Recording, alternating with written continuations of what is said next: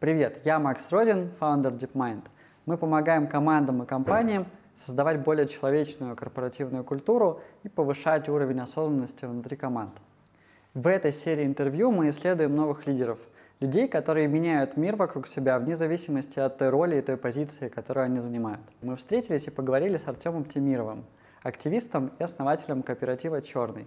Кооператив «Черный» — одна из невероятнейших организаций в России, которая всегда была пропитана некоторой идеей и миссией. Мы поговорили про левую идеологию, про иммиграцию и про бизнес. Привет. Привет.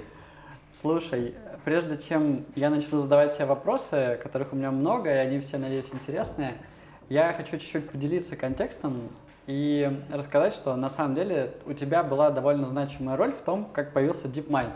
Не только кооператив черный, но и DeepMind. Потому что в какой-то момент, когда у меня был такой достаточно тоже трансформационный период в жизни, я ушел с работы, закончил свою карьеру вот таких организациях, я думал, блин, как бы, что мне делать, чего я хочу. И я читал книги, писал про это, куда-то ходил там выступать, рассказывать про управление. И в какой-то момент э, ты мне сказал, Макс, ты вот постоянно пишешь про управление, нам это надо, приди, пожалуйста, и расскажи нам про это. Я рассказал, прочитал вам лекцию, и с того момента мы начали делать проект совместный. Вот. И поэтому э, работа с кооперативом «Черный» с твоей подачи была первым проектом DeepMind, э, и с того момента прошло уже вот 4 там, или э, даже больше лет.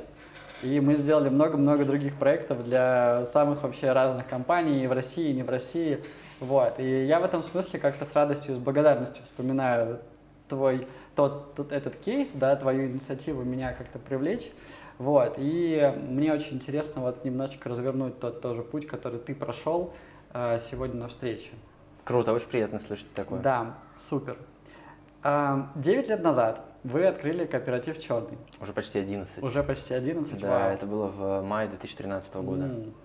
Я правильно понимаю, что вы с э, вторым партнером, вы, у вас у обоих философское образование? Угу.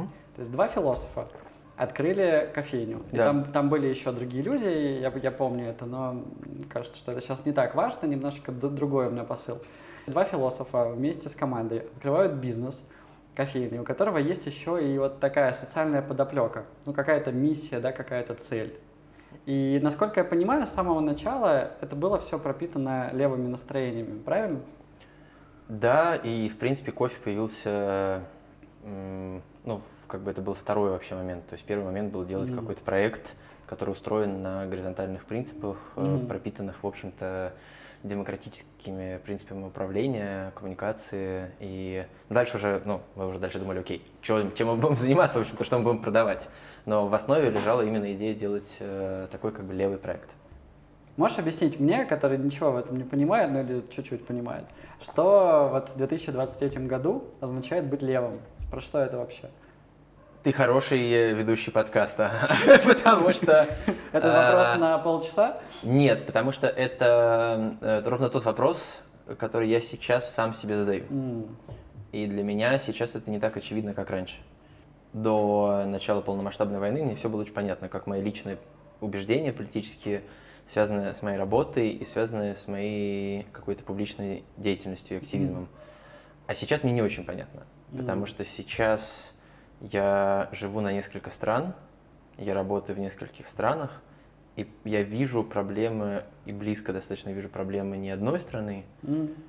и не двух, а, ну, как минимум, я вижу то, что происходит в России, я немножко знаю, что происходит в Украине, я достаточно как-то относительно глубоко погружен в контекст происходящего в Греции, mm. понимаю, что происходит в Грузии, немножечко не представляю, что происходит в Сербии. И теперь я не очень понимаю, что значит быть э, левым. Абсолютно точно, что это в первую очередь значит быть интернационалистом. Абсолютно точно, что это значит бороться с любой ксенофобией. Угу. Я думаю, что вообще как бы само по себе эта установка вот про внутреннее, что это значит, да, что, что я чувствую по отношению к миру. Я думаю, что все еще в основе лежит как бы ощущение, что то, что ты делаешь, влияет на это человечество в целом и на людей вокруг себя, прямо на ближайший круг людей, с которыми ты живешь, э, твоих партнеров, э, семью, э, команду и так далее. Но и также влияет на самом деле на гораздо большие круги, да, там в случае со мной конкретно это там круг наших посетителей, нашей mm-hmm. аудитории, но и при этом это влияет все равно на людей, которыми ты взаимодействуешь опосредованно. Наверное, конечно, быть левым сейчас как минимум можно сказать, что это, ну, все еще хотеть, чтобы все эти люди э, от твоих действий их жизнь не ухудшалась, чтобы твоя жизнь не улучшалась за их счет. Угу. Вот можно пока сформулировать это только как-то так, потому что прямо сейчас у меня у самого такой кризис, я не понимаю, ну, типа, что для меня значит быть левым сейчас. То есть, типа, раньше был понятный набор действий, угу. убеждений, представлений, ответов, а сейчас я могу сказать, что это значит всегда выступать там против сексизма, расизма, э, какой-либо дискриминации гендерной или какой-либо еще при этом ну, прикладывать максимум усилий для более равного распределения экономических благ, как минимум в тех экономических цепочках, в которых я участвую. И, наверное, это вот ну, такой очень вроде бы энциклопедический ответ, mm-hmm. но там в случае со мной он э, пока еще помогает мне хоть немножко ориентироваться в mm-hmm. мире и ориентироваться в том, как мне реагировать на те или иные события, которые происходят хотя бы с людьми в моем круге. И ну, мне периодически приходится самому себе задавать вопрос, могу ли я сейчас как-то публично отреагировать и нужно ли это. На самом деле полтора года было много ситуаций, в которых я такой могу, но не нужно. Угу. А есть ситуации наоборот, когда я могу, и да, наверное, нужно, потому что очень мало кто отреагирует публично. Короче, сложный ответ, э, но просто потому что вообще это проблема левой теории, там нет простых ответов. Это проблема многих теорий, на самом деле. Слушай, но для меня это звучит как такой ценностный фундамент, из которого принимаются решения. И ты знаешь, э, ну, я наблюдал за тобой, за кооперативом практически с самого его начала, с начала этого предприятия, и всю дорогу у меня было две эмоции. Первая эмоция – это интерес, потому что однозначно это был очень и продолжает быть э, очень ярким э, самобытным проектом, который наверняка таким является, исходя из этих ценностей. То есть, когда вот мы действительно ценности свои пытаемся проявить наружу, активно действуя, возникает что-то невероятное. То есть вы делаете не просто бизнес, вы делаете акт, да, вы делаете какой-то акт влияния на мир вокруг. Вторая эмоция, которую я чувствовал, это был такой скепсис или ощущение того, что это слишком радикально – но я окей с радикализмом, я сам до, достаточно радикальный чувак, хотя, может быть, это там не кажется так со стороны, но я тоже breaking the rules, и вообще, как бы, э, было бы неплохо эту игровую доску перевернуть вообще все нафиг. Вот, но когда я смотрел на вас со стороны, я думал, блин, это немножечко как будто э, ощущается как такое непринятие реальности, что ну вот мы не согласны, что реальность такая, мы должны тут все, значит, перекроить, запретить, э, и как будто это тяжело. Ну, то есть как будто, блин, хотелось сказать, чуваки, но ну вот оно такое все, давайте мы как бы попробуем на это повлиять, а не скажем просто крест, не поставим на этом на всем крест. Сейчас я на самом деле изменил э, свой подход. Мне не кажется, что радикализм это плохо. Я более того сейчас считаю, что только радикализм и работает в итоге. То есть мы должны быть максималистами, максималистами, которые выступают в поддержку тех ценностей, которые нам важны. Вот. И у тебя при этом тоже за это время прошел какой-то путь смягчения. Вот. Мне кажется, что очень важно, что ты задаешь себе этот вопрос, да, что значит быть левым, потому что нету такой э, фиксированности на какой-то одной идее, которая создает догматизм. Если происходит такое, это ведет всегда к провалу. Догматизма точно нет, и вообще фиксации в моем случае нет. Мне даже мой э, брат э, как бы, когда мы раньше часто ссорились, часто называл скользким угрем. Потому что я мог поменять свою позицию mm. э, за несколько дней. Ну, потому mm. что я мог прочитать за это время что-то, поговорить mm. с кем-то, подумать. И я мог понять, что я ошибался. И, ну, что там, условно, три дня назад я думал так, а сейчас я думаю по-другому. Mm. И это нормально. В некоторых ситуациях Э, не нужно быть привязанным к той точке зрения, которая у тебя была три дня назад. В этом нет ничего правильного, классного, честного и так далее. Иногда это нужно, но это касается ценностей. Mm-hmm. Да, и как бы нельзя иметь одни ценности, потом через неделю иметь другие ценности. Но когда это касается какой-то позиции, то, конечно же, она может меняться. И я думаю, что моя позиция не смягчилась, а я просто стал больше понимать mm. ну, то, что я делаю, mm-hmm. и в том числе те идеи какие-то радикальные, которые были у меня про управление 10 лет назад, они сейчас сильно изменились. В том числе благодаря опыту и благодаря количеству людей, с которыми я успел поработать, а это ну, бесконечное уже количество людей, потому что я успел поработать с разными людьми в разных проектах, и как консультант, и как руководитель. Люди все очень разные, и это на самом деле основная причина, почему mm. догматические нормы управления тоже не могут работать. Mm. Потому что люди очень разные. И это в порядке, если сейчас конкретно этой группе людей подходит такой стиль управления. Mm-hmm. А вот этой группе людей подходит такой стиль управления. И в этом нет ничего плохого, если кто-то не хочет э, участвовать в неком горизонтальном процессе. Mm-hmm. Ну, не хочет не хочет. Это дальше вопрос свободы выбора. Это вопрос в том числе свободы выбора этой группы, исключить его из своей группы, mm-hmm. если они не хотят э, переходить на какие-то другие рельсы, если они хотят быть горизонтальными, и им абсолютно это подходит. А раньше я бы сказал, нет, только так, и все, никак иначе. Все должны быть горизонтальными. Да, да. Э, но за 10 лет просто стало понятно, что кто-то может быть горизонтальным, кто-то не может сейчас конкретно, mm-hmm. но может быть сможет потом, а кто-то может быть может, но просто не хочет. И все это абсолютно окей. И раньше я бы просто считал, что нет, конечно же, это не окей. А сейчас э, я стал как будто бы может, мягче вообще в целом, в, не в смысле моих позиций, а mm-hmm. в смысле как человек. Mm-hmm. Типа, я стал мягче. Мне стали чуть больше волновать э, чувства других людей. Mm-hmm. Иногда искренне, иногда рационально. И это а, тоже а искренне, но искренне. Ты знаешь, смысле, что, что я... случилось, что ты стал мягче? Какой опыт на тебя повлиял таким образом? Это супер вопрос, я не представляю, какой из них повлиял на меня сильнее всего. Mm-hmm. Я думаю, на меня очень сильно повлиял опыт э, семьи, mm-hmm. и опыт жизни семейный, mm-hmm. и опыт воспитания ребенка, и опыт жизни с кем-то на протяжении длительного периода, когда вы строите совместную жизнь. Mm-hmm. И я думаю, на меня повлияла депрессия, которая у меня была. Mm-hmm. Я думаю, тоже очень сильно повлияло, когда я сам испытал ну, какие-то острые состояния ментальные э, и смог соотнестись с какими-то ну, проблемами других людей чуть-чуть mm-hmm, с другой лучше. точки, да, то есть не с точки рациональной, да, я понимаю, mm-hmm. а из точки, когда ты это, ну, mm-hmm. понимаешь реально. То сам, есть страдание телом. рождает сострадание в некоторых случаях.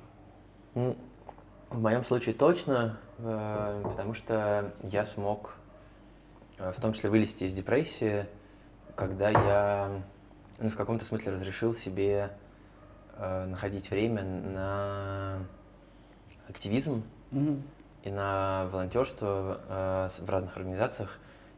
И это время по сути, забирал либо у общения с семьей, либо у общения с друзьями, либо у своей работы. Потому что раньше я мог там, не знаю, там, заканчивать работу в 11 вечера. Mm-hmm. А потом я, ну, в какой-то момент, когда я начал активно волонтерить и делать какие-то общественные штуки, стало понятно, что вот окей, у меня есть столько-то дней в неделю, mm-hmm и если я хочу что-то делать, мне просто придется вставить в свое расписание какие-то еще вещи, mm-hmm. и это означает, что в это время я не работаю, или в это время я не тусуюсь с семьей, или в это время я не иду с друзьями играть в баскетбол или там в бильярд.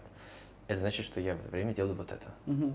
Как бы в моем случае мне вот это как бы проявление, я не использовал бы здесь слово сострадание, но активное проявление участия в жизни других людей – Э, помогло мне вылезти из моего состояния.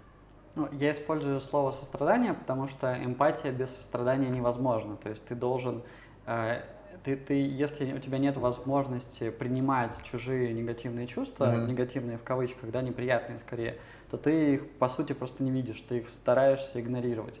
Поэтому пока у тебя вот не открывается эта возможность к состраданию, часть спектра чужих чувств, они не попадают в тебя, как бы тебе внутрь. Поэтому мне кажется, что это вот такой очень естественный путь, когда мы проживаем какие-то страдания и не скатываемся в итоге в закрытую позицию, мы можем открыться, наоборот, к чувствам других. Наверное. Ты говорил, э, что у тебя была депрессия. Можешь рассказать, что случилось, как ты это сейчас э, ощущаешь? Да я не уверен, что там есть что-то, что случилось, что можно, знаешь, ну как бы отметить, что что-то случилось. Mm-hmm. Я думаю, что какие-то были там трудности и то, что у меня есть какие-то трудности, на самом деле могло быть понятно мне гораздо раньше, когда mm. это был такой, знаешь, бесконечный трудоголизм, когда ты, mm.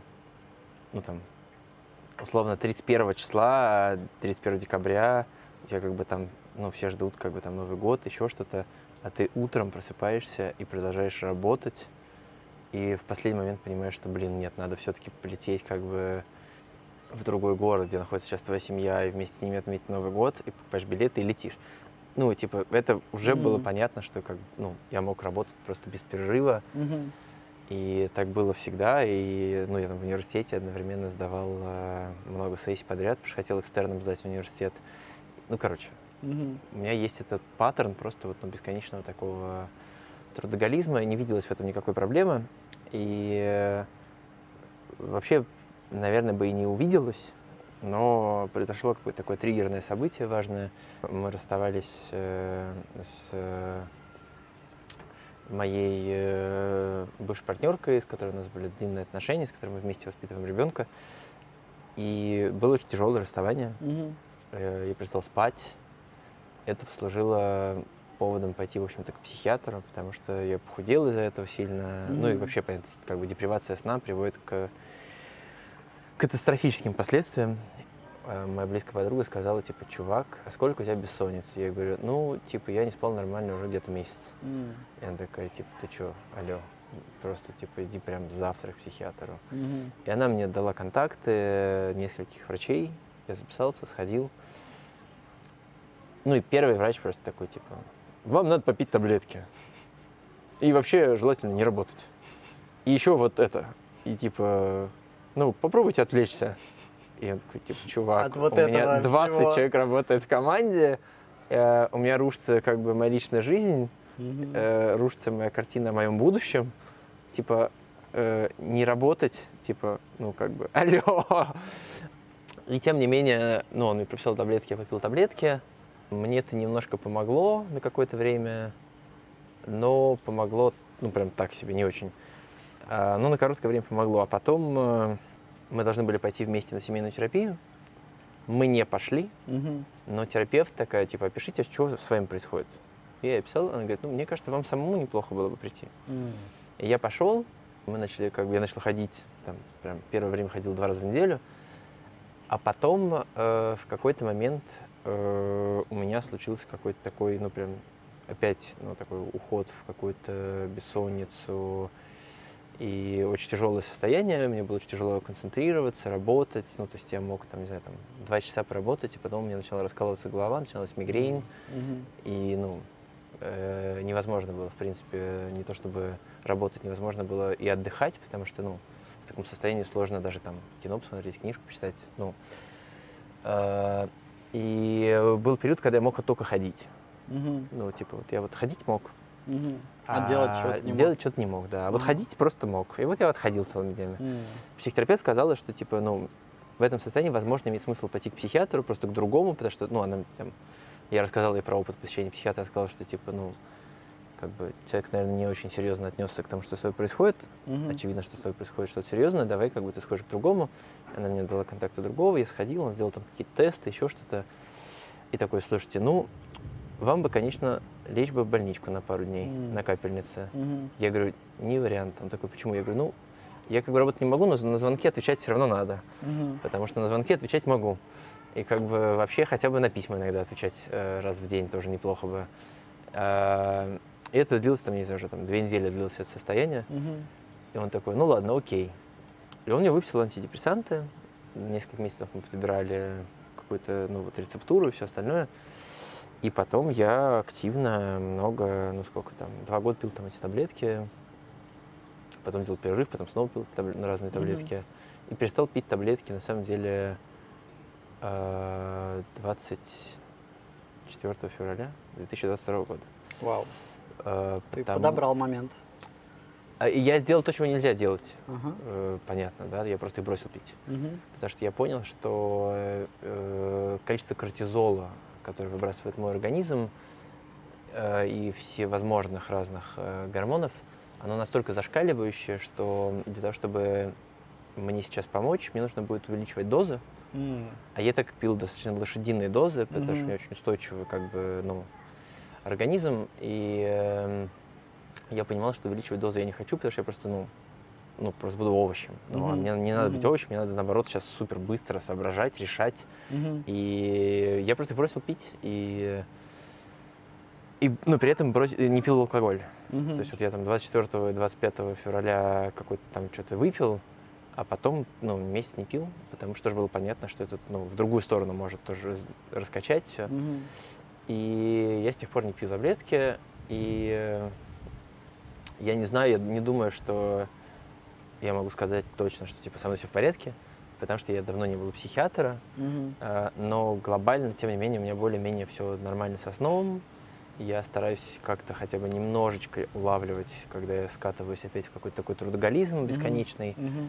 Ну, то есть я все-таки за это время, это где-то там, ну, пять лет, э, я ну, научился хотя бы распознавать mm-hmm. состояние угу. когда я снова начинаю там Начало, забивать на спорт, да, вот забивать на встречи mm. с друзьями, забивать на mm. общение с э, э, семьей.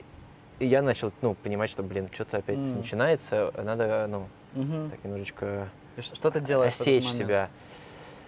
Я веду дневник, э, в том числе дневник состояний.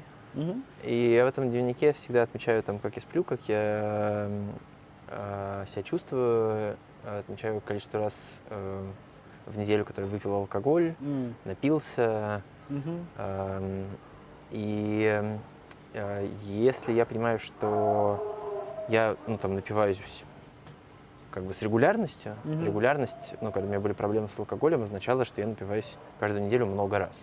Mm-hmm. Не один раз mm-hmm. в месяц, mm-hmm. а типа два-три раза в неделю. Mm-hmm. И вот это всегда для меня означало, что надо начать контролировать свое состояние с алкоголем, и, как правило, мне нужно было хотя бы на 3-4 месяца бросить алкоголь вообще. Mm. Сейчас, за последние два года, у меня не было э, таких состояний в принципе. То есть mm. последний раз я два года назад бросал пить, но это было, вот, что я полгода не пил, типа вообще.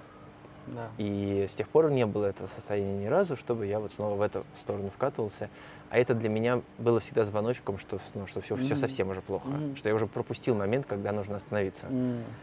А сейчас э, все-таки это в первую очередь про именно такой трудоголизм, потому что на самом деле, ну, иногда мне хочется работать просто 24 на 7. Я понимаю себя, и, и многие наши слушатели тоже себя понимают. Ну, скорее всего, да.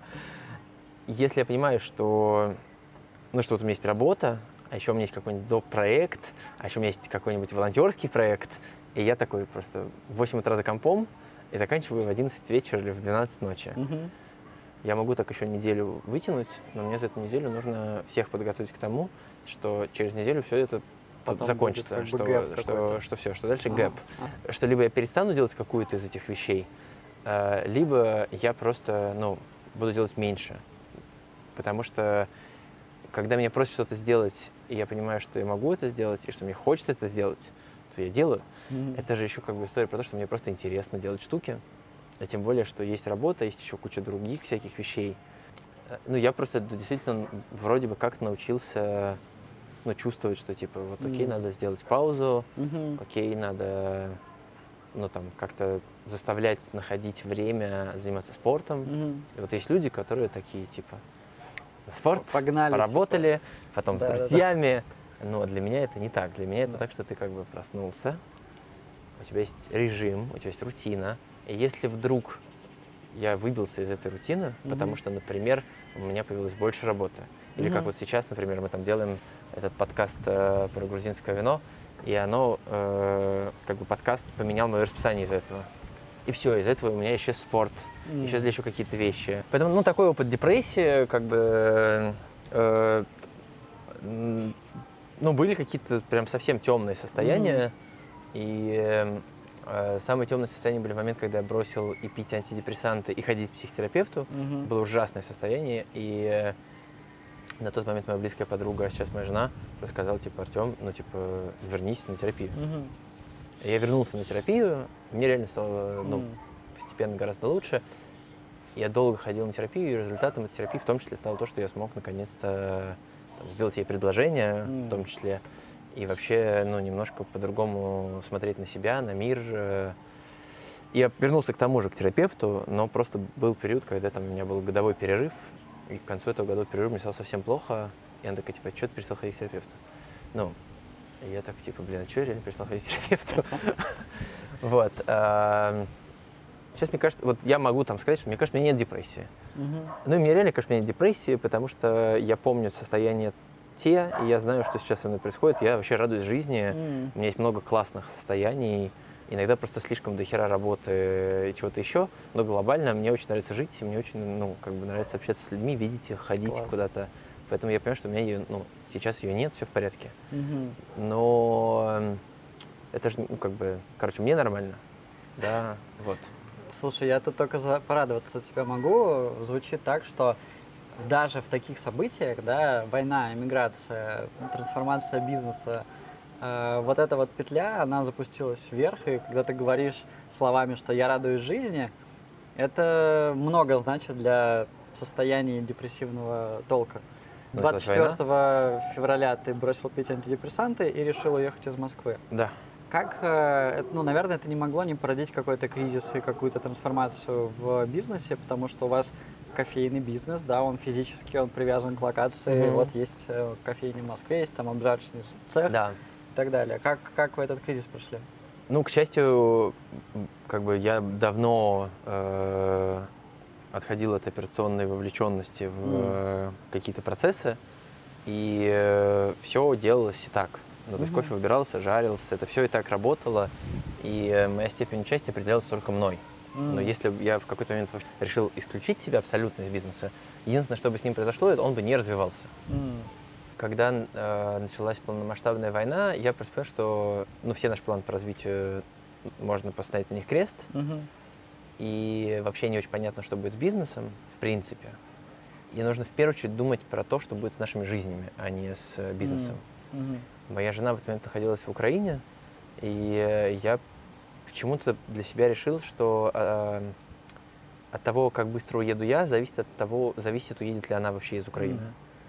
И потом мы с ней это обсуждали, и она сказала, что это действительно было так, что из-за того, что я очень быстро собрался и уехал, э, она в итоге выехала из Украины, потому что первые несколько дней хотела там оставаться и никуда не уезжать, и, и, и как бы какое-то стечение разных обстоятельств и в том числе то, что я уехал, в итоге э, помогли ей принять решение уехать.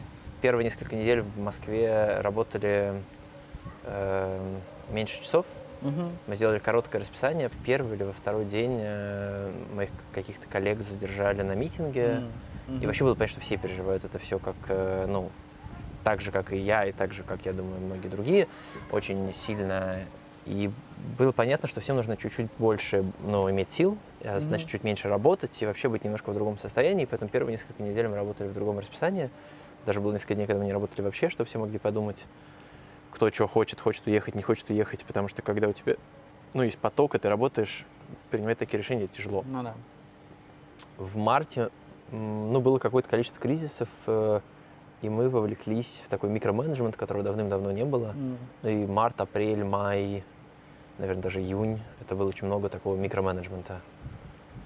И он, на самом деле, к сожалению, сейчас тоже иногда продолжается периодически, но вот тогда его прям было много, ну, прям почти каждый mm-hmm. день.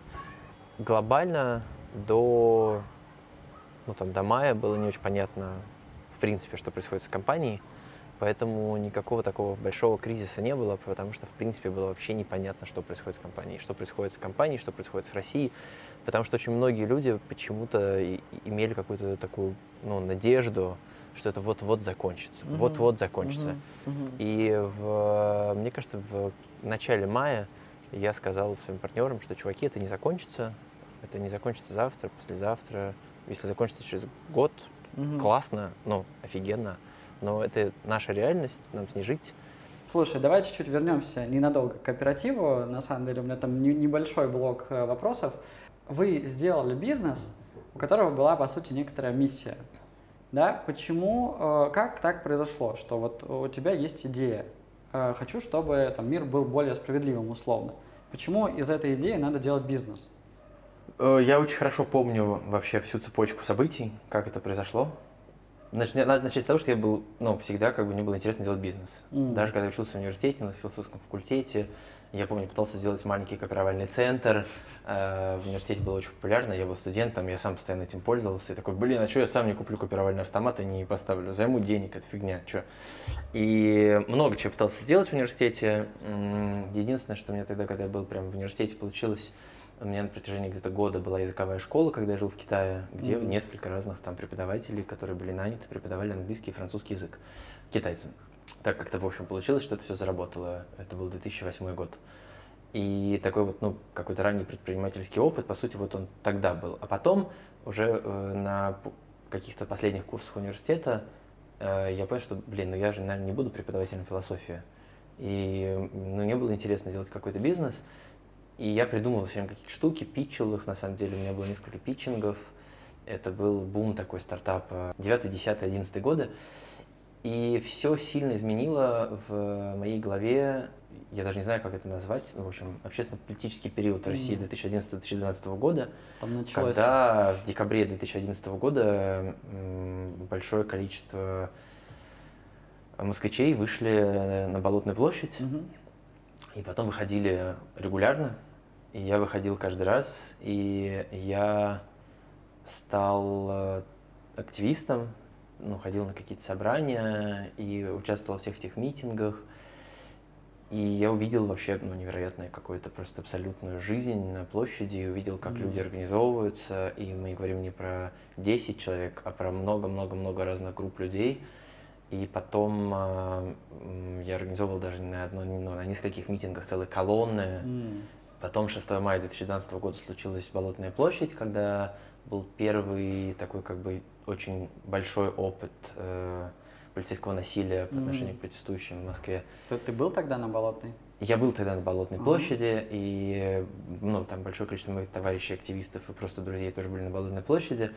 И дальше по Москве начались условные гуляния, и потом э, случился Occupy Buy. Mm-hmm. Я был его активным участником, активистом, и это был первый для меня опыт ассамблей. Это когда группа людей принимает решения сообща, и они вместе все это обсуждают, даже если их 30, 40, 50, там, 100 человек и так mm-hmm. далее. Там нет представительства как такового, это такая прямая демократия. И дальше на ассамблее уже могут люди решить, что кто-то идет в какую-то рабочую группу, если нужно решить какую-то именно задачу. Угу. Не обсудить, что мы делаем, а уже решить какую-то конкретную задачу. Все, это может делать рабочая группа, не угу. советуюсь со всеми там 150 участниками ассамблеи. И вот мы делали эти ассамблеи, много чего решали, в том числе какие-то вещи, связанные с протестами. Ну, то есть, не знаю, приезжает полиция, разгоняет лагерь, забирает людей в автобусы, ну и в том числе там окружаем ли мы этот автобус и пытаемся ли мы этих mm-hmm. людей освободить. Вот. Ну, то есть разные вещи мы обсуждали, но и обсуждали даже какие-то банальные практические вещи. Там люди организовывались в рабочей группы кухня, кто готовит еду для лагеря, потому что очень многие ночевали прямо mm-hmm. тогда на чистых прудах. И меня это сильно э, перевернуло я почувствовал, что люди, оказывается, очень много чего могут. Раньше мне казалось, что можно изменить окружающий мир только если ты становишься политиком профессиональным, идешь там, во власть, в Государственную Думу, куда-то еще, в министерство, либо если ты становишься каким-то настолько огромным бизнесменом, что ну, там, твоя компания влияет просто на цепочки поставки, потому что она контролирует там, какую-то огромную часть, не знаю, добычи чего-нибудь ну, каких, какие-нибудь кофейные компании, да, там Паулик или Starbucks или Nestle, они действительно влияют на мир, очень mm-hmm. сильно влияют mm-hmm. на мир, потому что их масштабы предполагают это влияние. Mm-hmm. И мне тогда казалось вот там до 2011-2012 года, что вот либо политика, либо такой очень большой бизнес это то, что может влиять. А после участия, э, ну это был такой пик, наверное, это было в общей сложности, наверное, 6 месяцев, ну то есть с декабря по конец июня, ну то есть 7 месяцев когда я был вовлечен просто все время. А, я понял, что, блин, ну нет, вообще-то вот ну, люди могут вместе объединяться, встречаться, и на самом деле 10 человек могут уже менять что-то, если они действительно делают это регулярно. Я заперся, у меня был сложный момент, потому что моя на тот момент э, партнерка, с которой мы жили, сказала, что она начала бояться, что меня посадят, потому что после 6 мая огромное количество товарищей активистов посадили mm-hmm. в тюрьму, кто-то уехал из страны. Это были первые такие в моей среде политические беженцы. Mm-hmm. Было очень много арестов, было очень много обысков, и было страшно. Mm-hmm. И мы даже жили несколько недель не дома. И в какой-то момент э, был большой митинг в июне, и она мне говорит, если ты на него завтра пойдешь, а я вел колонну, ну, я, в общем, организовал там, короче, Угу. У нас был митинг внутри митинга. И, э, и она говорит, если ты пойдешь, то я как бы уйду. Mm. И я сказал, что я не пойду, но не мог заснуть всю ночь. Mm. Утром проснулся, встал, сказал, слушай, я так не могу, это, ну, я не могу выбирать, что mm. как бы абсурд какой-то. И я пошел, и потом после митинга я прихожу, ее нет дома. Mm. И она не написала, где она, что она. и потом через общих друзей передала, что с ней все в порядке, она какое-то время побудет э, в другом городе Вау. и сообщит мне потом, когда вернется, если захочет меня увидеть. Это был такой момент, ну, для меня очень сложный. Угу. Но я начал погружаться в чтение анархистской литературы, в чтение коммунистической литературы, в чтение, э, ну там, открыл тогда для себя Амартию Сена, такой есть э, либеральный теоретик. Бесконечно много читал, читал очень много всего, дневники советских диссидентов, читал э, дневники каких-то политических там, активистов середины 20 века, и реально заперся почти на там, три месяца, mm-hmm. не выходил из дома, много-много-много-много читал, и потом я понял, что окей, как бы вот есть такая штука, как работа, и она занимает большую часть времени у большинства людей в принципе. Mm-hmm. И что если на этом рабочем месте все привыкли к иерархии, и все привыкли, что они вообще не влияют ни на что, что происходит э, на их собственном рабочем месте, то им очень тяжело почему-то ну, начать чувствовать, что они могут влиять на мир, и что если они не могут повлиять ни на что на своем рабочем месте, что они при этом могут на что-то повлиять в своей стране. Ну, mm-hmm. это как бы очень сложная идея. Э, ты не можешь как бы такой, я и смогу изменить этот город, но при этом ты даже на своем рабочем месте не можешь ничего изменить. Ну да. И я тогда, когда наткнулся где-то на эту мысль в какой-то книжке, начал читать про кооперативы, потому что кооперативы устроены в первую очередь по принципу демократического управления, что все люди, работающие на предприятии, влияют на то, как это предприятие управляется и развивается. Угу. И самое главное, как распределяется его прибыль, да, вкладывается ли она дальше в дальнейшее развитие бизнеса или в какие-то дополнительные проекты. Угу. То есть получается, что работа это такая наиболее оптимальная точка для приложения усилий, если ты хочешь на что-то повлиять. На самом деле, до тех пор, пока мы не добились трехдневной или четырехдневной хотя бы рабочей недели, mm. ну, по факту да, потому что люди работают все же, ну, преимущественно ну, да. 40-60 часов в неделю. Очень мало кто работает 25 э, или 30 часов. Тогда я в том числе понял, что окей, но еще есть как бы вообще как бы идеальная картина мира. Это четырехдневная рабочая неделя, угу. но она тоже не случится. Э, а на рабочем месте кооперативном, да, где есть рабочая демократия, она может случиться, потому что работники предприятия могут решить, окей, вот у нас есть такая прибыль, мы можем ее распределить, или мы можем просто бюджет на следующий год сверстать таким образом, что у нас будет больше работников, и мы теперь будем mm-hmm. работать не 5 дней в неделю, а 4 дня в неделю. И они могут принять такое решение, потому что это деньги, которыми они mm-hmm. распоряжаются. Mm-hmm. А на обычном предприятии такое решение никто не примет, потому что по законодательству у тебя есть пятидневная рабочая неделя, а значит, это нормально работать 5 дней в неделю. И да, как... то есть получается, что форма организации или применение там, демократических принципов в компании, это является вот решением э, проблемы, которую ты видишь в обществе, да, тут, как бы на структурном уровне на таком. Ну, тогда, 11 лет назад, когда все это придумывали, мне, конечно, казалось, что э, это в том числе повлияет на то, как люди относятся к своей жизни в целом. Угу. Что если они почувствовали, что у них есть власть на рабочем месте, угу. они могут в целом начать по-другому смотреть угу. на все, что их окружает. Потому что если у них есть власть на рабочем месте, какого хрена у них нет власти в городе, в котором где они живут? За да, где-то за пределами этого рабочего места. И я понимал, что это в том числе может, э, ну, то есть еще вообще в кооперативах и угу. в левой теории есть такой, ну, долгая дискуссия, э, могут ли кооперативы быть революционной силой. Угу. Или на самом деле это сила, которая кооптирует э, потенциал левых э, движений революционной. И, конечно же, э, если это кооператив, который такой просто ребята, вот просто мы работаем, а дальше нас все остальное не интересует, то, конечно, в нем очень мало этого революционного потенциала. Mm. Но это просто первую очередь связано с тем, что в кооперативах есть такая проблема, что они замыкаются сами на себе, что у тебя там не заложена идея роста.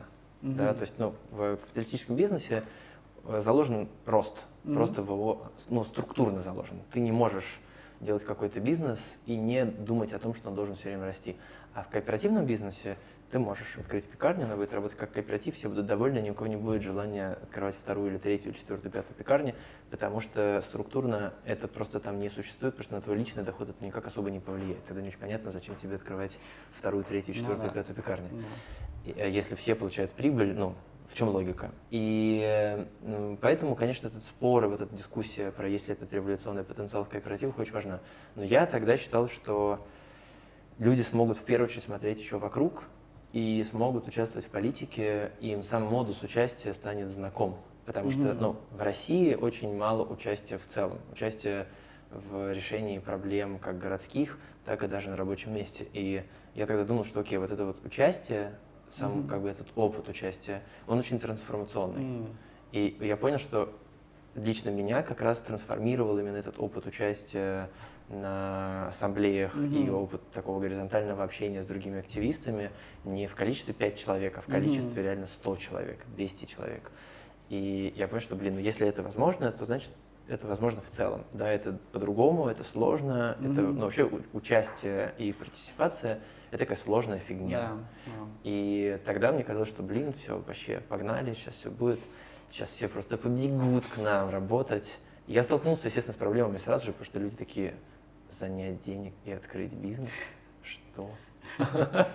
Вот. Э, но, ну да, я считаю, все еще считаю, что э, опыт участия в демократическом э, коллективе, он является трансформационным. Что если человек проработал больше, чем год в таком mm. проекте, неважно, он является активистским или он является коммерческим, да, то есть это НКО, это коммерческий бизнес, но если это full-time работа, mm-hmm. в которой ты вовлечен э, больше года, она трансформирует дальше пути обратно, ну, очень сложно себе представить, честно говоря. Mm-hmm. Мне кажется, что вот мое восприятие тебя, оно больше говорит про тебя не как про предпринимателя, хотя это явно есть, да, ты делаешь э, компанию, компании, запускаешь какие-то проекты. Это очень такая предпринимательская позиция. Эм, но с другой стороны, я тебя больше воспринимаю как активиста. И мне было интересно докопаться, а как бы на чем этот активизм стоит, где он черпает энергию. И, как мне кажется, мы сейчас довольно естественным образом это уже обнаружили. И я это услышал так, что э, опыт – дал тебе веру, что изменения возможны, и они как будто достаточно легки, что ли. Ну, понятно, что не вот так вот, да, но ты как будто увидел, что если мы начнем это делать, то мы можем эти изменения, ну, реально форсировать в обществе. Я правильно понимаю, что это вот, вот, вот, вот, вот корень, да, вот фундамент какой-то активизма? Ну, на самом деле, да, но это для меня фундамент и в целом и предпринимательский. Mm-hmm. Это такая парадоксальная вещь да. что это для меня является и причиной, почему мне все еще что-то хочется делать, угу. Почему у меня все еще есть мотивация что-то делать. Угу. Это очень э, в моем случае такая с предпринимательской точки зрения вредная вещь, потому что мне, ну как у меня есть близкий друг, который говорит, что э, мне не удастся продать ему идею, что мне стали интересны деньги. Mm. Вот. Недавно с ним про это разговаривали. И я ему рассказывал, что мне там предлагают э, открывать э, э, бизнес на Ближнем Востоке и т.д. И он говорит, зачем тебе это? Я говорю, слушай, ну денег можно заработать. Он такой, тебе не удастся меня убедить в том, что тебе стали интересны деньги. Ну и на самом деле это там причина, по которой есть куча других проектов, которые мне интересны, и я трачу на них свое свободное время, чтобы про, даже проработать саму возможность, там, можно ли сделать этот проект или нельзя. А вот там какие-то вещи, которые мне предлагают, я как бы знаю, что ну вот она есть, вот этот как бы первый разговор состоялся, чтобы со второй нужно что-то подготовить, но я как бы настолько не хочу туда идти, потому что меня не очень это мотивирует. А меня mm-hmm. мотивирует, если я понимаю, э, какой эффект это окажет. Да, то есть не как это круто, быстро начнем зарабатывать деньги, сколько можно открыть кофеин, mm-hmm. или сколько можно заработать миллионов, а вот какой эффект это окажет хотя бы на какое-то количество людей. Да, да. И если я вижу, что это оказывает эффект, мне интересно, даже если это будет 10 человек. А если я понимаю, что это будет обычная компания, в которой единственное, что будет необычно, это то, что я буду отвечать там за кофе, mm-hmm. э, ну и, может быть, не знаю, за маркетинг и концепцию, брендинг и все остальное. Но глобально это просто обычная компания, цель которой открыть как можно больше кофеен за год. Boring. Мне это настолько неинтересно, что ну, короче, это катастрофа на самом я, деле. Я, я, я тебя понимаю. Вот, потому что я понимаю, что как предприниматель ну, я должен по-другому думать, но я не могу. Вот, но, э, конечно, да, это, ну, это основа. Это основа, что я знаю, что я могу своей деятельностью повлиять на чью-то жизнь. Э, даже если их жизнь просто станет чуточку приятнее. И это меня мотивирует. а деньги не, ну, не мотивируют. Деньги, ну вот у меня как бы всегда такая проблема, что меня мотивирует зарабатывать больше денег, необходимость отдавать долги. Mm-hmm. Вот это мне, блин, ну, как бы вот ты сделал какой-нибудь проект, он провалился, и ты должен отдавать долги. Ну, придется больше зарабатывать денег. Больше зарабатывать денег, чтобы купить все другие кроссовки, а с учетом того, что все мои вещи должны поместиться в один небольшой рюкзак, в котором я летаю, то получается, что я даже не могу возить с собой две пары кроссовок. Ну, короче, это такой замкнутый круг, идиотский. И, ну, и на самом деле меня это же мотивирует сейчас придумать, окей, если делать дальше, хотеть делать кофейни, или кооперативной кофейни, или ну, делать что-то на принципах кооперативов, то как это делать так, чтобы это могло масштабироваться? Mm-hmm. Да, то есть меня мотивирует придумать, как это может масштабироваться. Э, в первую очередь мысль, что когда ты открываешь одну кофейню, она на самом деле влияет ну, настолько на небольшой круг людей. Mm-hmm. Меня это лично уже не удовлетворяет. Mm-hmm. Да? Раньше меня устраивало абсолютно, а сейчас уже не очень устраивает. И сейчас мне интересно, окей, а как сделать так, чтобы это также было трансформационным опытом, но чтобы это могло масштабироваться и чтобы это было заложено внутри тех процессов, которые я делаю. Что это будет сейчас одна, а дальше в какой-то момент сто. Да, это не обязательно кооператив черный, может быть какой-то другой проект, да, но мне интересно думать об этих вещах, я много о них думаю, читаю. Это пересекается, конечно, с моими какими-то интересами к политической теории, к политэкономии, потому что это очень сильно входит в противоречие с идеей The Growth. Я считаю, конечно же, ее очень вредной, потому что ни один капиталист не будет думать ни про какой The Growth. И поэтому все левые, которые говорят, нам нужно топить за The Growth, они просто в проигрыше по умолчанию потому что они не смогут изменить мировую политику таким образом, чтобы было запрещено бизнесу расти. И да. как бы это означает, что нужно ну, что-то с другой стороны, блин, думать. А не давайте мы заставим сейчас э, всех политиков мира, всех президентов мира поменять законодательство и запретить капиталистам зарабатывать бабки. Unreal. Так интересно, что как будто, знаешь, это естественная эволюция вот этого активизма, да, она приводит тебя сейчас к идее некоторого масштабирования. Масштабирование — это в целом тоже очень капиталистическая идея, ну, потому что это необходимость расти, может быть, немножко там с другой мотивацией и ради других целей, но тем не менее.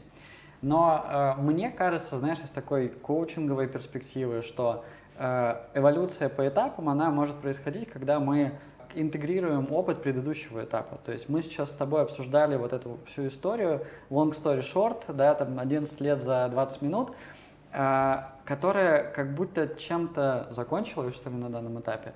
И э, у меня к тебе здесь есть вопрос, на который прошу попробовать дать короткий ответ, да, как бы получилось или нет. Вот э, те левые идеи, тот активизм, который вы пытались mm-hmm. вложить в проект изначально – для меня, у меня есть ответ. Я могу сказать, что да, кооператив, э, он стал феноменом. То есть это сущность, которая вокруг себя там сформировала комьюнити, э, которая запускала какие-то там, информационные такие флюиды вокруг себя. Канские львы же из этого появились, да. из активизма в том числе. Ну, из-за желания делать э, странные вещи, скажем так. И... Но это же не просто freak out, типа давай, давайте будем как бы нет, конечно, это не просто freak out, это абсолютно вписывалось в то, что мы как ну, транслировали да. о публично образ анархистского бизнеса. И, конечно, это абсолютно логично открыть магазин в Даркнете, где можно купить что-либо только за биткоин. Это супер как бы вписывается в э, стратегию. Делая ответ коротким, да, получилось. Э, просто не все. Угу. И э, я знаю прям огромное количество людей, для которых этот опыт стал э, трансформационным, поэтому да, получилось. Если бы их не было, ну, не получилось. Но получилось, и э, у нас э, проходили собрания и рабочие группы и все остальное, и как бы это работало в формате рабочих групп и так далее, неэффективно, медленно, mm-hmm. миллион причин, да, в том числе причин, почему такой бизнес мало кто делает, потому что он неэффективный по сравнению с обычным бизнесом, есть иерархия и все остальное. Но так работало еще два года назад. Угу. И мы как бы 10 лет назад, и мы два года назад, ну это совсем разные вообще вещи. Два года назад мы подписали договор там с Яндекс.Лавкой, с Вкусвиллом и должны были выходить в азбуку вкуса. Mm. Перестали процессы только после начала полномасштабной войны, потому что, ну, все стало понятно, какая азбука вкуса. Ну, до свидания. Mm-hmm. Средний класс, на который мы рассчитывали, исчез, и больше его не будет. Но вот это все все равно случилось вот в таком формате вот этих рабочих групп, еженедельных собраний. Ну, дичь. Ну, по-другому не скажешь. Но оно работало, да. Просто могло работать эффективнее, будь это обычный бизнес, наверное. Mm-hmm. Но оно работало, и я горжусь тем, что у нас команда, которая прямо сейчас, э, без моего участия, делает какие-то штуки в России с э, все еще пока оставшимися НКО, которые mm-hmm. пока еще не признали какими-то там нежелательными организациями и не ликвидировали, а есть еще какие-то, которые остались делает с ними коллабы, делает э, фандрайзинги, и все это не по моей инициативе, а по инициативе команды и по инициативе сообщества, и, ну, конечно, значит, что это получилось, что это смогло, ну, вот как бы зажить совсем по-другому, не как mm-hmm. какой-то обычный бизнес. Потому что, ну, я не вижу такого ни в одной другой кофейне, и я много за последние два года вообще смотрю вокруг, я, в принципе, такого почти нигде не вижу в мире, да, то есть есть очень небольшое количество проектов, которые транслируют свои ценности, и поэтому да, да, получилось.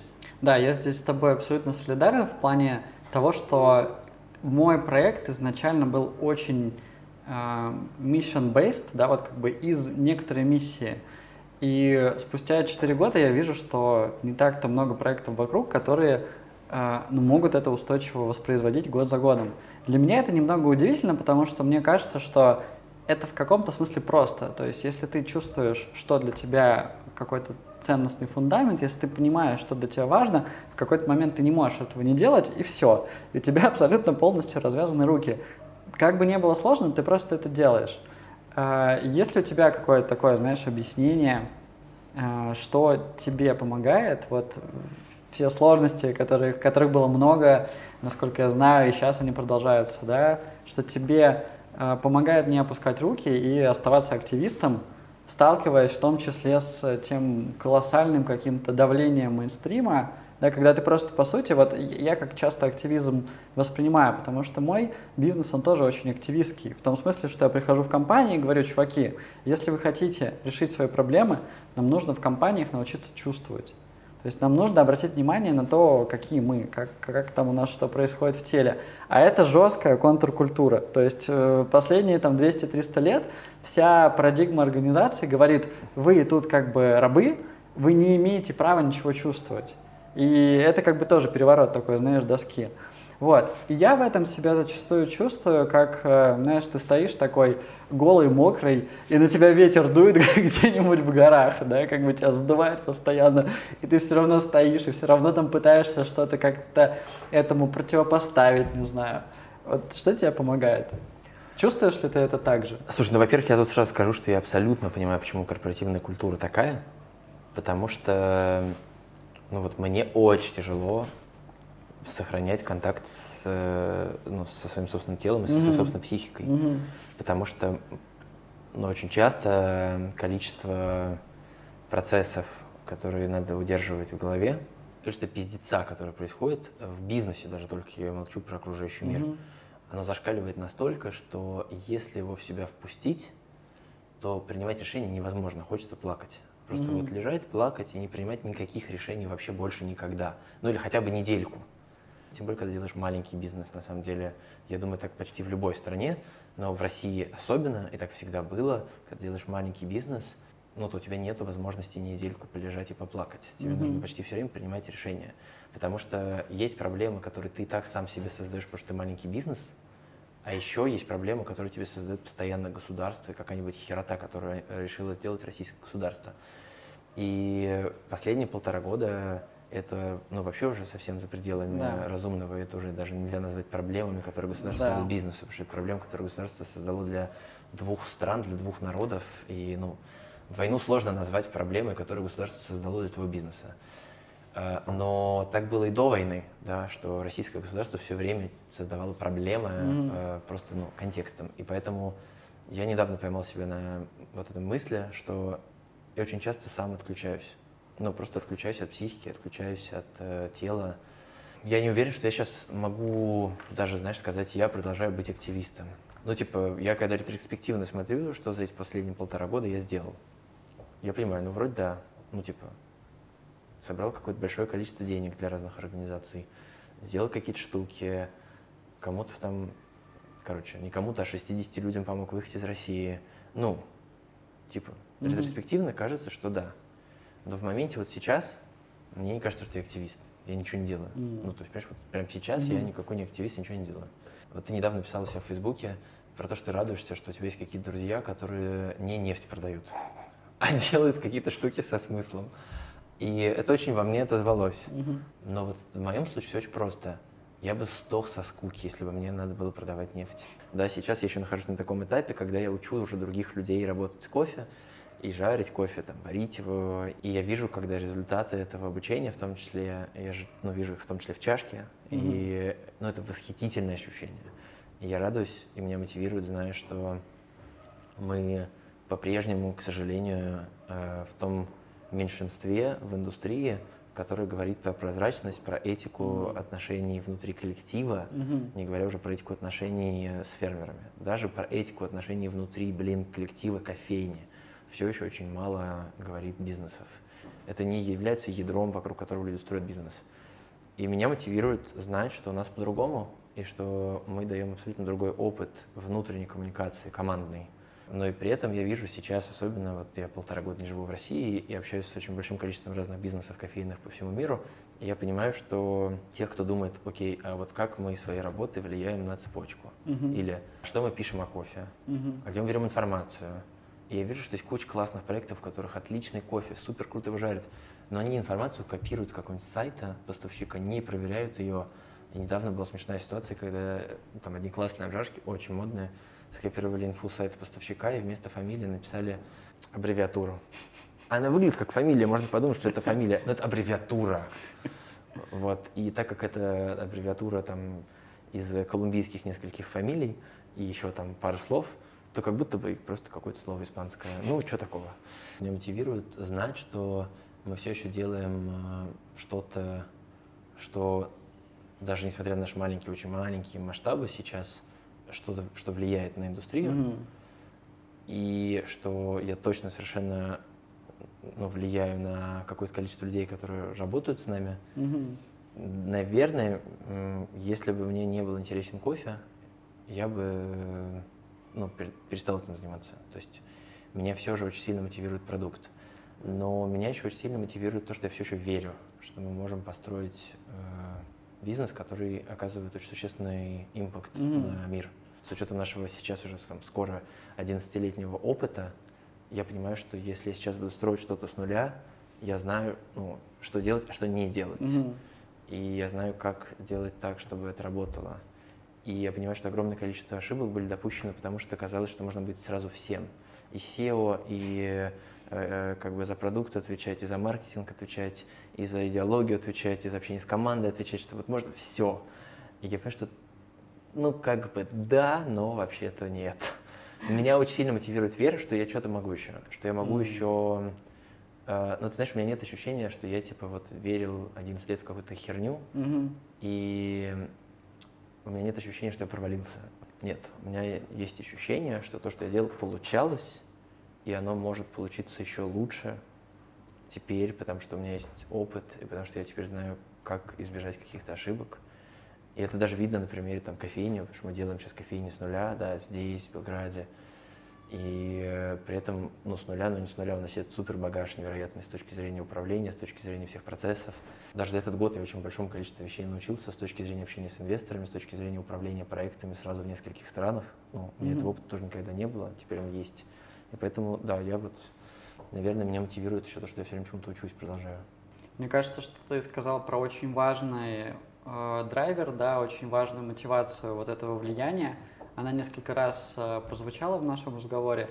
И мы внимание к тому, как наши действия влияют вообще на все вокруг, на других людей, на животных, на окружающую среду, мы называем это этикой, и это сразу тоже такое бан-слово почему-то в нашей культуре, у которого, когда ты его произносишь, мне кажется, у многих людей, это 80% людей в аудитории, они такие, я принял мелатонина и начинаю, короче, засыпать. Потому что этика звучит как что-то там, вот из, из прошлого.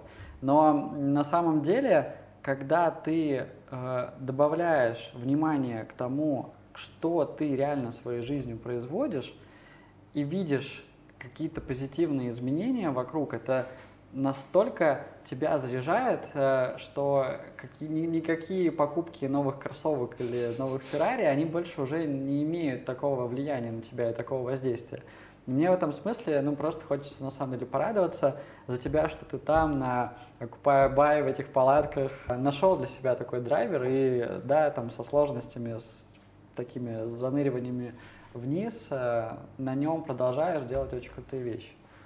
Как сейчас ощущается вот эта разница между той частью команды, коллектива, которая осталась, и тобой, который уехал, или, может быть, там часть команды тоже уехала? А, понятно, что в обществе есть какое-то напряжение, можно сказать, mm-hmm. конфликт, э, может быть, где-то там не хватает этого диалога э, между этими двумя частями, и люди говорят, нет, давайте там не будем делить, но по факту это разделение произошло чисто физически. А, чувствуешь ли ты это внутри вашей команды и как это вот сейчас решается? Я чувствую, конечно, и решается очень тяжело. Но mm-hmm. иногда просто тяжело даже просто, ну, просто разговаривать, потому что мы как mm-hmm. бы, ну, мы как бы живем другой жизнью, на самом деле. У ребят другая жизнь. И самый яркий пример был, когда потом из недавнего, э, когда был мятеж Пригожина, mm-hmm Э, мы с Димой, который находится сейчас тоже в Тбилиси, э, мы с ним созваниваемся, я говорю, Дим, ну надо позвонить ребятам, сказать, чтобы они закрыли кофейню, там, угу. типа, пораньше, ну, да. в 5 вечера, чтобы можно было спокойно всем добраться до дома, мало ли вдруг. Ну да. И он говорит, ну да, абсолютно согласен, давай. И мы звоним нашей коллеге, управляющей кофейни, и говорим, так и так, надо закрывать. Он говорит, ребят, все в порядке, полная кофейня. Представляет нам кружочек, полная кофейня. Он говорит, ничего не происходит никто никуда не дойдет. Мы говорим, блин, ну ты что, ну стрёмно за вас. Он говорит, да все в порядке, успокойтесь, все будет хорошо. И она не закрыла, она такая, я не буду ее закрывать. ну, как бы, из-за того, что у нас же это вся горизонтальность, мы же не можем сказать, закрывай. Вот, и она такая, нет, я не буду ее закрывать, mm-hmm. и что это глупо, полная кофейня, никто не чувствует никакой паники, все в порядке. И все, ну, вот, ну, как бы про разные, да, знаешь, состояния, ощущения, а, ну и даже, там, не знаю, у нас там есть э, партнеры здесь, э, которые, ну, хотят с нами открывать еще одну кофейню и обжарочный цех. Это тоже было так интересно. Я нахожусь на фестивале в Афинах, э, World of Coffee, uh-huh. и я варю кофе на стенде одного фермера, который мы у него покупаем. И мне приходит в Телеграме сообщение, Артем, надо остановить все процессы. И я как бы такой, чё, какие процессы? что о чем он говорит? Uh-huh. Я там продолжаю варить кофе. Потом, когда появляется минутка, пишу, о чем ты? Он говорит, ты что, не читаешь новости? А я, естественно, читаю новости с пятницы, то есть я слежу uh-huh. за всеми этими событиями с самого начала. Я говорю, ты что, прометешь? Это никак не влияет на все наши процессы. Причем тут мы вообще, мы в Тбилиси. Uh-huh. Ну, как бы, такой, ты что, нет, все, надо все останавливать. Ну, и потом, естественно, там, через несколько дней уже встречаемся здесь. И он такой, да, да, нет, естественно, просто ну, была паника какая-то, мы вообще не понимали. И, конечно, я думаю, что эта разница, она есть, она очень остро ощущается, она все острее ощущается. Mm-hmm. И я думаю, что э, это какая-то такая важная часть э, коммуникации, в том числе, ну, больше слушать. Короче, понимать, что понятно, что наша команда в Москве — это не люди, которые сейчас находятся в Украине под обстрелами, mm-hmm но наша команда в Москве совершенно точно ощущает себя не так, как мы здесь. Угу. Я не хочу говорить хуже, лучше, им похуй, им не похуй, но они ощущают себя точно по-другому. И я не знаю угу. это ощущение, и э, э, мне сейчас часто тяжело соотнести с тем, что ребят чувствуют и что они думают. И поэтому я думаю, что самое главное, конечно, больше спрашивать и больше слушать. Это в том числе такой мой совет самому мне, потому что mm-hmm. мне прям тяжело иногда ну, сделать над собой это усилие. Ты полтора года не был в Москве? Да, я уехал 27 или 28, 28 февраля. Угу. Истории звучат так, что произошла некоторая нормализация того, что происходит. И с одной стороны, мне это очень понятно, потому что психика не может постоянно находиться в напряжении, в состоянии вот этого пиздеца. И дальше уже там есть две развилки, да, если ты не поддерживаешь войну, ты как-то учишься пребывать с этими рисками, как-то от них, э, можно сказать, закрываешься или как-то их менеджеришь, но так или иначе это какой-то такой процесс. Либо то же самое происходит, если у тебя другая позиция, ты войну поддерживаешь, ты тоже адаптируешься к тому, что она такая, какая она есть. И для меня это, с одной стороны, что-то понятное, а с другой стороны, когда все началось, у меня был очень, знаешь, какой-то вот такой личный э, страх, личный процесс. Я такой, я не могу позволить тому, чтобы это стало нормой, тому, чтобы мы привыкли, что вот, ну, насилие теперь такое, уровень опасности теперь такой, уровень риска теперь такой. А, и я вижу, что для тебя это тоже вот является до сих пор какой-то позиция или проблема, или да, ты говоришь, ребята, мы не можем просто говорить, что да, теперь все так. Как, как ты чувствуешь сейчас нормализацию войны и что ты с этим делаешь? Я ее чувствую в том числе на самом себе, угу. да, ну то есть я там стал постить гораздо больше разного контента не про войну. Угу. Я бы даже сказал, что я пущу очень мало контента про войну. Угу. И я Э, ну, в каком-то смысле напоминаю сам себе, что вообще-то надо все равно продолжать публично говорить о войне и поддерживать какие-то инициативы. И продолжаю это делать, в том числе mm-hmm. по этой причине, потому что я не хочу э, оказаться в ситуации, в которой это для меня стало нормой. Mm-hmm. Потому что я понимаю, что это очень большой риск, потому что война не заканчивается, и не очень понятна перспектива, когда она закончится помощь нужна каким-то друзьям и активистам, оставшимся в России, угу. потому что огромное количество активистов остались в России, которые каждый день на самом деле находятся в опасности, их могут посадить в тюрьму за что угодно. Ну, ты переживаешь, переживаешь, переживаешь, потом это месяц, два, три, год, полтора, угу. два. Да. есть риск вообще перестать что-либо чувствовать. Ну. Я понимаю людей, которые перестают читать новости, я их очень сильно осуждаю, иногда даже в личных разговорах, ну, Потому что я не могу этого понять. Mm-hmm. Да? Я не могу понять людей, которые такие, а мы вот решили перестать читать новости. Типа, мы же ничего не можем сделать, мы же ни на что не можем повлиять. Мы перестать читать новости. И ну, для меня это просто ну, вот это апофеоз э, всего, что я ненавижу в, mm. сейчас, э, да, в людях, на самом деле. Потому что это, в первую очередь, для меня про равнодушие. И э, я не, ну, я сейчас не могу его принять. Да, мне mm-hmm. очень тяжело стало общаться с людьми, которые э, либо равнодушны, и мне очень, как ни странно, тяжело общаться с людьми, которые все время трендят про какую-то русофобию mm. и про то, что их оскорбляют граффити на стенах. Э, ну, вот в Тбилиси часто можно услышать эти разговоры. Даже когда у меня нет сил на эмпатию, я стараюсь умом принимать это решение, э, не забывать о войне, ну, читать про войну, да, думать про войну угу. и думать о том, кому я могу на этой неделе задонатить. Это ну, даже проявляется иногда в каких-то мелочах, типа того, что там вышло какой-нибудь большой материал о войне, и ты читаешь, и в какой-то момент начинаешь пролистывать уже ну, абзацы, потому что очень тяжело сосредоточиться на этом. Да. И я ну, ловлю себя на этом такой, нет, типа, это ну, важно. И ну, вот даже в мелочах это проявляется, ну, наверное, здорово, что я продолжаю умом да. хотя бы это понимать угу. и все равно что-то еще делать, там, и публично писать, и фандрайзить, и что-то еще. Угу. Есть э, такое слово английское numbness. Оно означает какую-то вот э, притупленность или э, отсутствие, да, вот этих чувств как будто. И это стопроцентно является одним из признаков травматического опыта, когда мы э, переживаем какое-то интенсивное насилие, у нас естественным образом формируется такая да, защита, что поскольку боли слишком много, я лучше выключусь, я лучше не буду этого ощущать. И я, к сожалению, тоже на себе это чувствую, хотя я, эм, ну, в смысле, я продолжаю читать новости, я продолжаю быть э, в курсе, я понимаю, что для меня вот эта позиция исключенности, она также не, ну, как-то она чувствуется какой-то неправильной, то есть я по своей природе и по всему моему опыту в практиках осознанности привык разворачиваться к опыту, привык разворачиваться к тому, что происходит, даже если это невыносимо или даже если это ужасно больно, потому что это сохраняет жизнь на самом деле, это сохраняет вот эту чувствительность. Но я при этом понимаю, что ресурса у другого человека может быть совсем в каком-то другом количестве, и навыков справляться с этой интенсивностью может вообще не быть. Поэтому я, с, э, с одной стороны, отношусь к тебе с, с солидарностью, с другой стороны, понимаю, что ну вот каждый справляется как может. А как на тебя повлияли вот эти полтора года иммиграции? То есть это уже, по сути, знаешь, такой целостный опыт э, переезда в другую страну. В твоем, в моем случае, это даже другие страны.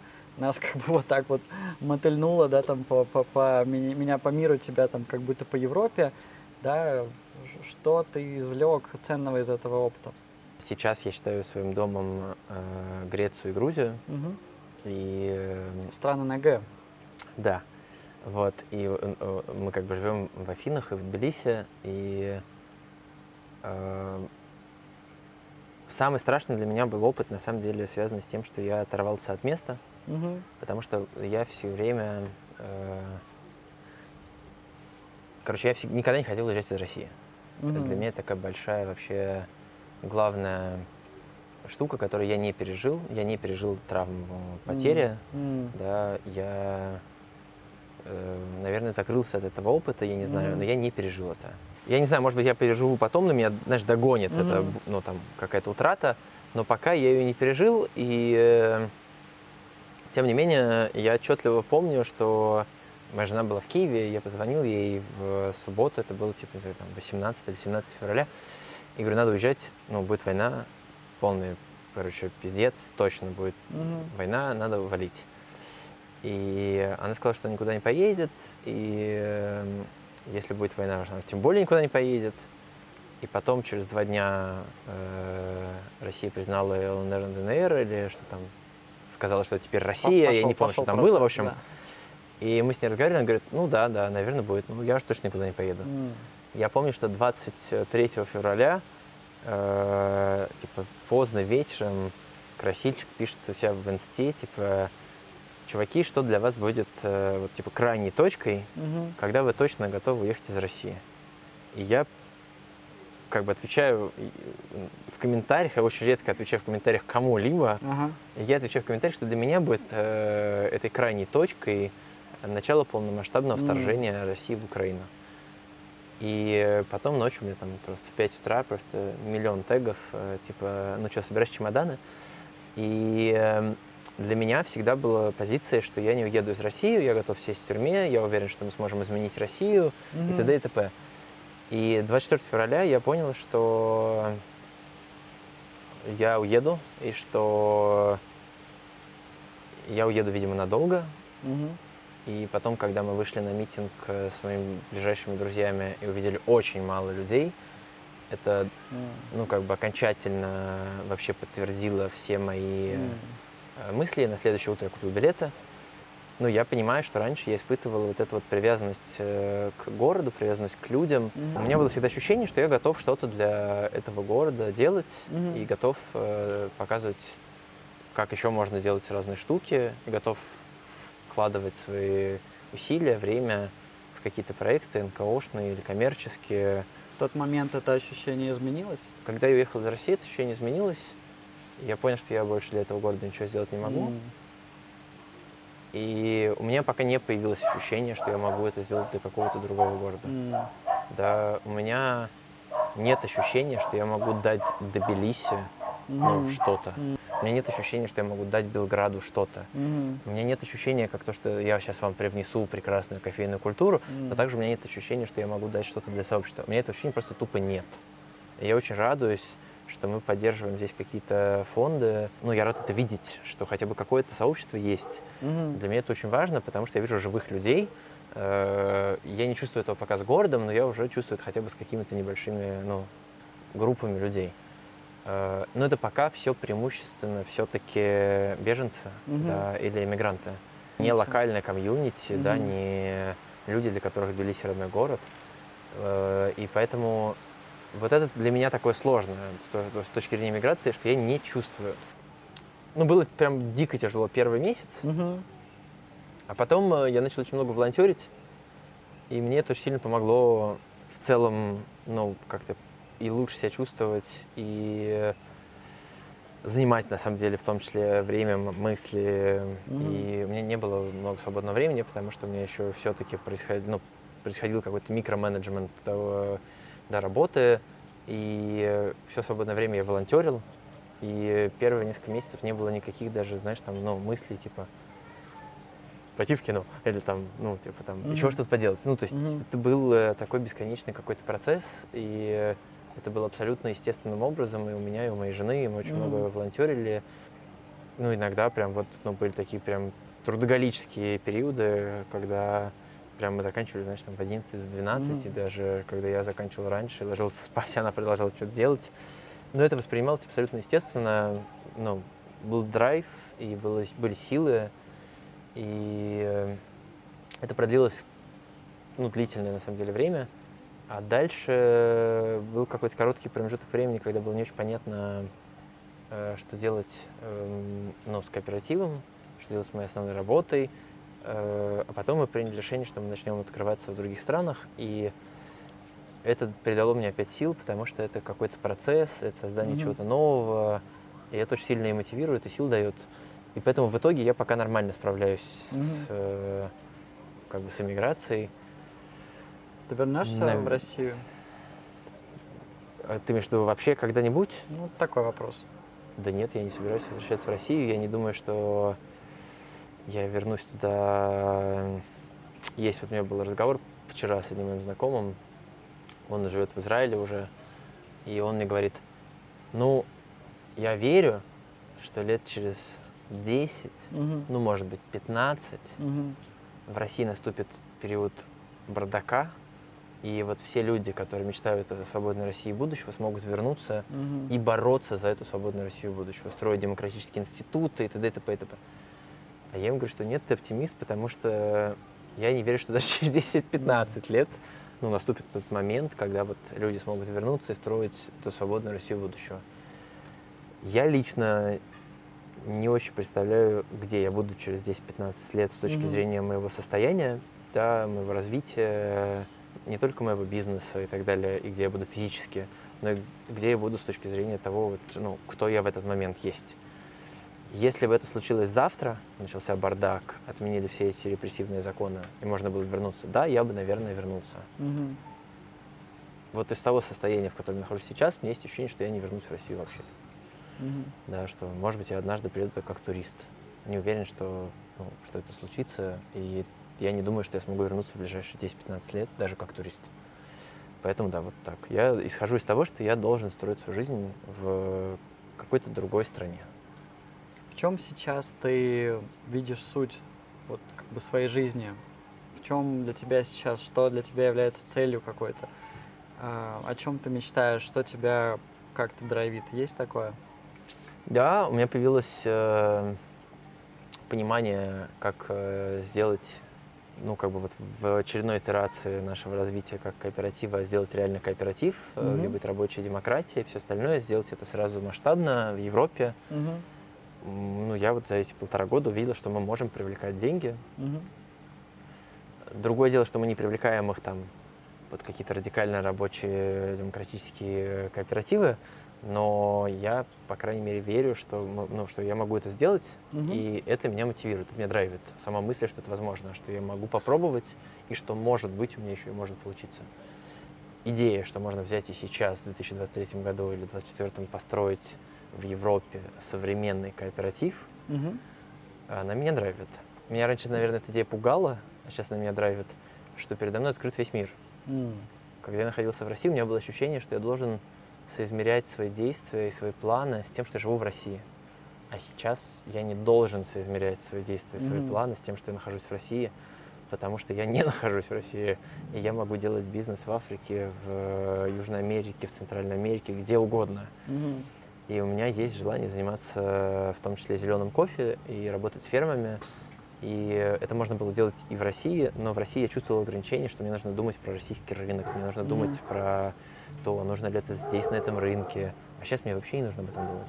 Сейчас мне нужно думать, окей, я хочу делать вот это, где это нужно. Угу.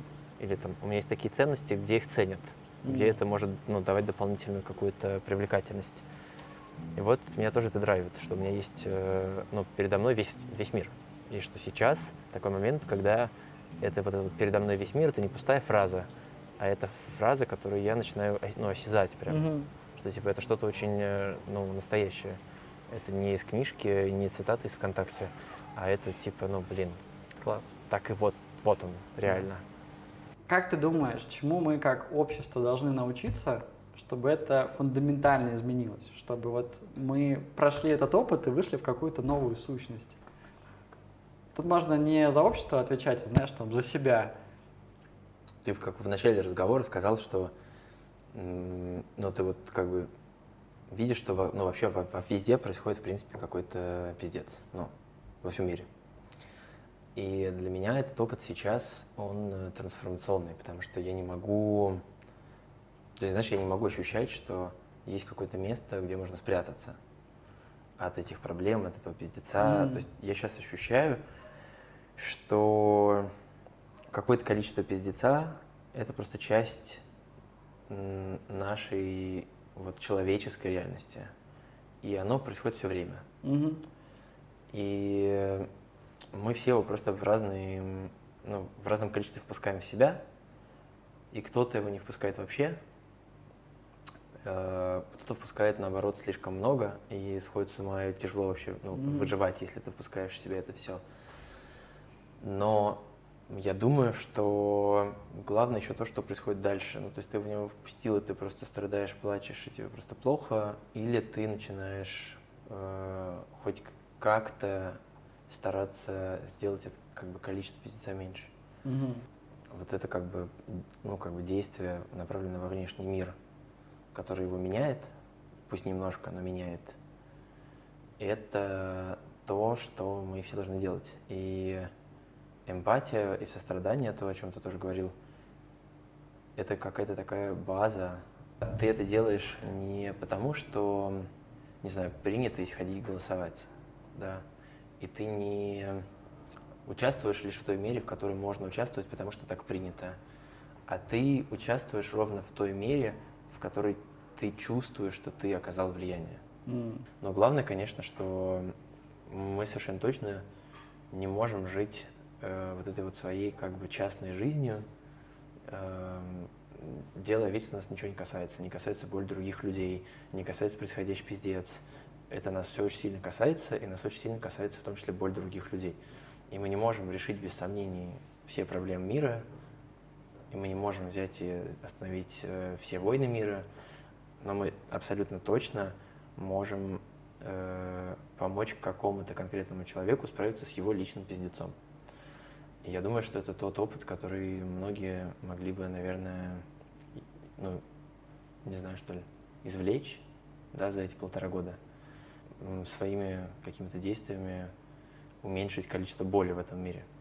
Блин, э, я завидую иногда людям, которые такие, типа, розовые, Ничего не. Вообще у них ничего не происходит, мир такой классный, все такое клево. Я им иногда реально завидую искренне.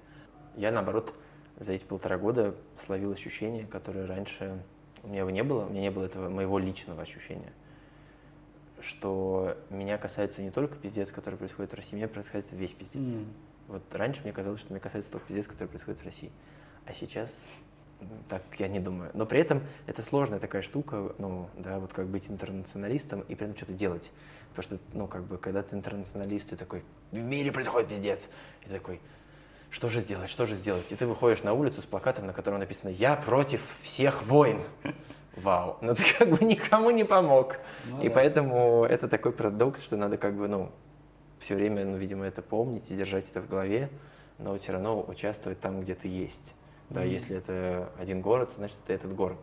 Но если это много разных городов, значит, много разных городов, и никто тебя ни в чем не ограничивает. Это все-таки вот это вопрос того, что ты почувствовал, что, блин, вижу чужую боль, наверное, я могу помочь сделать так, чтобы было меньше. Ну, пойти и сделать. Угу. Иногда, ну, доната достаточно, иногда, наоборот, нужно сделать какое-то усилие и поделиться своим опытом. Если вам понравилось это видео, пожалуйста, поставьте лайк, это поможет нам создавать больше полезного контента. И подпишитесь на наш канал в Телеграме, ссылку вы найдете в описании. Спасибо вам.